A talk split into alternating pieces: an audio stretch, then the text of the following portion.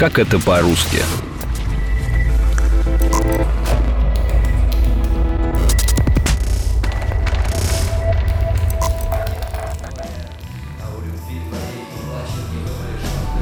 Захочет покоя уставший слон.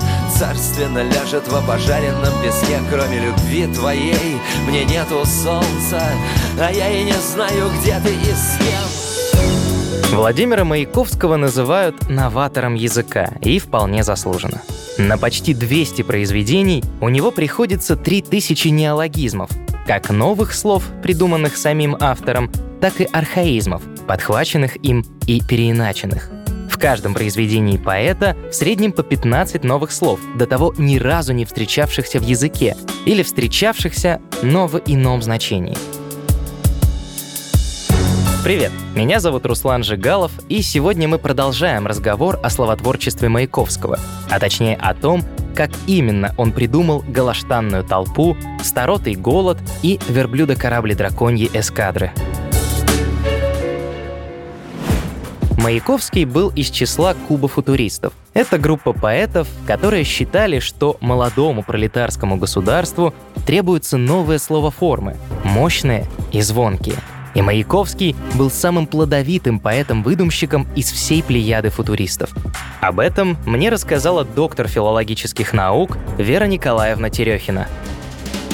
У Маяковского очень большой поэтический словарь. Один из самых крупных по объему вот среди поэтов XX века. И в то же время он чувствовал, что мала у мира слово мастерская, подходящая, откуда взять. Индивидуально Ему хотелось выразить какие-то особенные эмоции, какие-то свои настроения, что-то такое, что общеупотребительная лексика не вполне могла выразить. Поэтому он изменял обычное слово.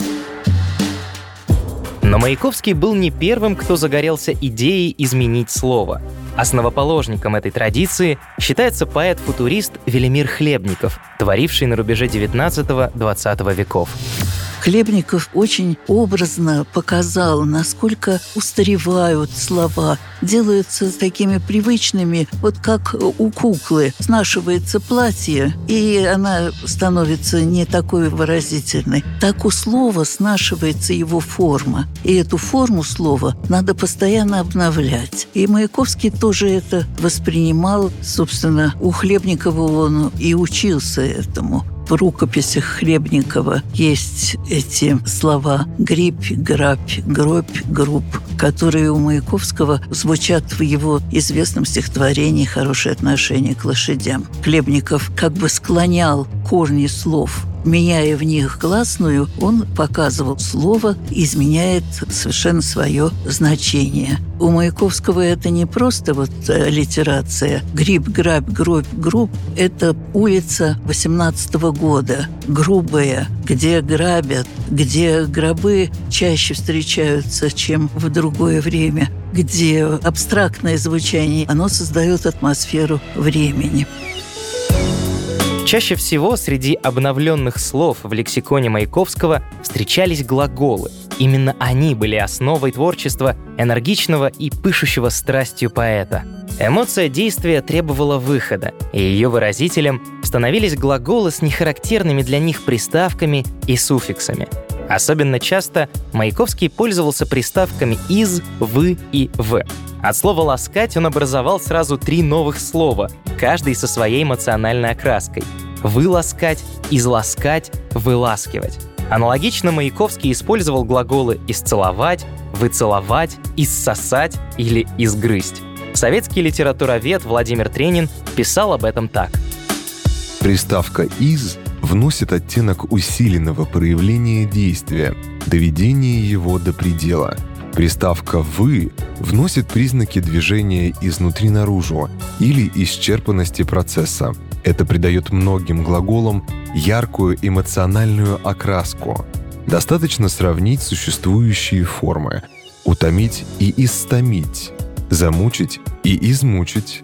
Растаять и истаять, чтобы увидеть, что глаголы второго ряда эмоционально повышены – Поэма «Флейта-позвоночник» особенно ярко демонстрирует эту особенность.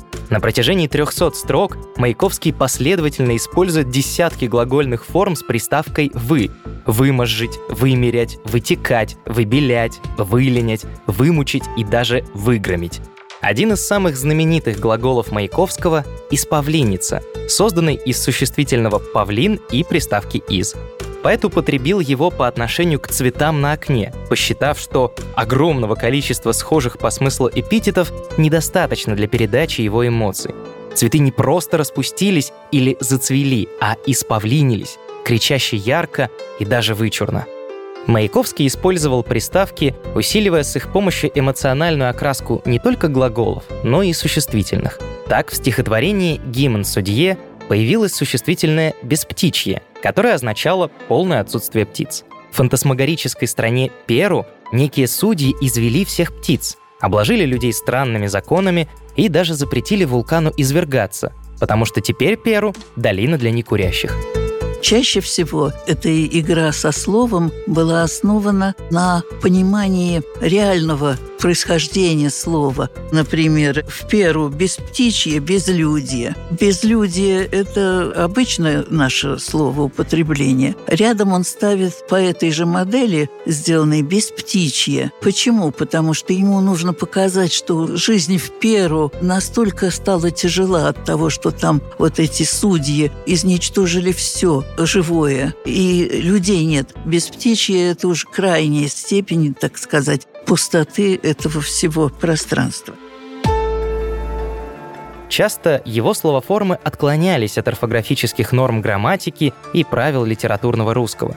Например, Маяковский создавал новое прилагательное из словосочетаний, сливая воедино два или даже три корня. Из бесконечных часов получилось прилагательное «бесконечно часой», так поэт охарактеризовал вечность, которая пролетает перед мордой в стихотворении «Кемп Нидгедайге». Из прилагательных «лихорадочный» и «бешеный» получилось взлихорадено-бешеное военное приготовление из стихотворения «На Западе все спокойно».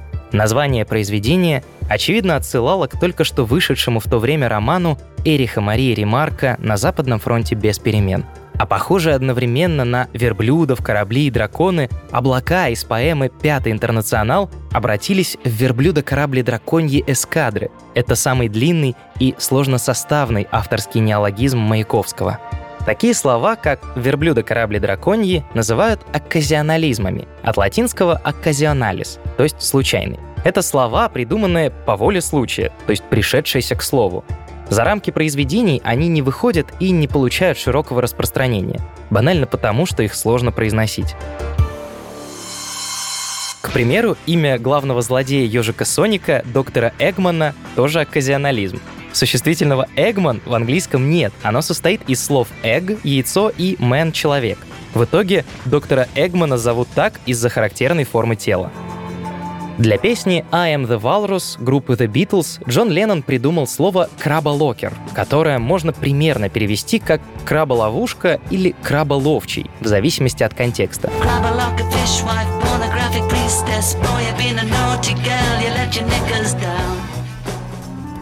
А в повести «Хоббит» Бильбо Бэггинс, когда встречает троллей, представляется им как «граби-хоббит», и это очевидный пример переводческого и авторского оказионализма.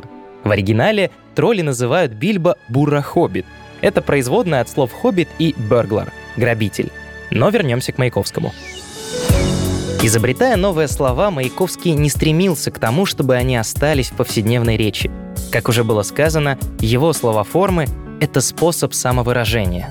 Если человек э, читает сейчас Маяковского, они также живы и доносят то же содержание. То есть они свою функцию исполняют. Это слова скорее чаще у него не неологизмы, а оказионализмы, то есть слова к случаю, созданные и употребленные к случаю, и этот случай они выражают предельно. А в других случаях они не нужны. Это, собственно, и радует, потому что обычная разговорная речь отличается от литературной, тем более от поэтической. Вообще говоря, такие вот грамматические игры, конечно, его меньше занимали, потому что он работал с лексикой общеупотребительной, а больше конечно, его волновала вот возможность как-то повернуть это слово, вывернуть наизнанку. Своей языковой эпатажностью Маяковский в первую очередь хотел достучаться до новой советской аудитории – пролетариата и крестьянства.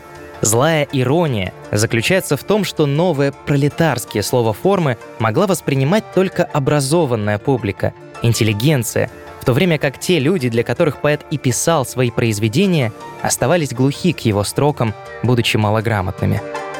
Поэтому не случайно Маяковский очень часто писал не для чтения, а для голоса, для того, чтобы артист выступал, или он сам, когда он разъезжал по стране и читал свои произведения, воспринимали лучше, потому что была низкая грамотность, и все часто в записках писали. Вот когда я услышал вас, мне стало намного яснее, чем когда я читал ваши книги. К сожалению, это противоречие трудно было бы устранить. Осознав этот факт, Владимир Маяковский пришел к гораздо более простым поэтическим формам. Изменилась лексика, ушли в прошлое верблюда корабли драконьи и бесконечно часы, но никуда не ушли эмоциональная окраска и сила его строк, что хорошо видно на примере поэмы «Во весь голос». Мне и рубля не накопили строчки, Краснодеревщики не слали мебель на дом, И кроме свежевымытой сорочки, Скажу по совести, мне ничего не надо слова обыденного языка – это настолько не поэтичные слова, но самой интонацией, самим чувством слова он придает им новую жизнь. Что значит, кроме свежевымытой сорочки, скажу по совести, мне ничего не надо. Это такое искреннее высказывание как исключение допускалось, как Пушкин говорил, простить ненужный прозаизм, просил, так и здесь вот этот ненужный прозаизм дает возможность ему дальше сказать что-то возвышенное. Эти прощальные строки воспринимаются действительно как его поэтическое завещание. Слов моих сухие листья ли Заставят остановиться, жадно дыша Дай хоть последней нежностью выстелить твой уходящий шаг это был второй и заключительный эпизод подкаста «Как это по-русски», посвященный неологизмам Маяковского. Подписывайтесь на нас на сайте ria.ru, во всех удобных агрегаторах и в социальных сетях. Меня зовут Руслан Жигалов. До скорого!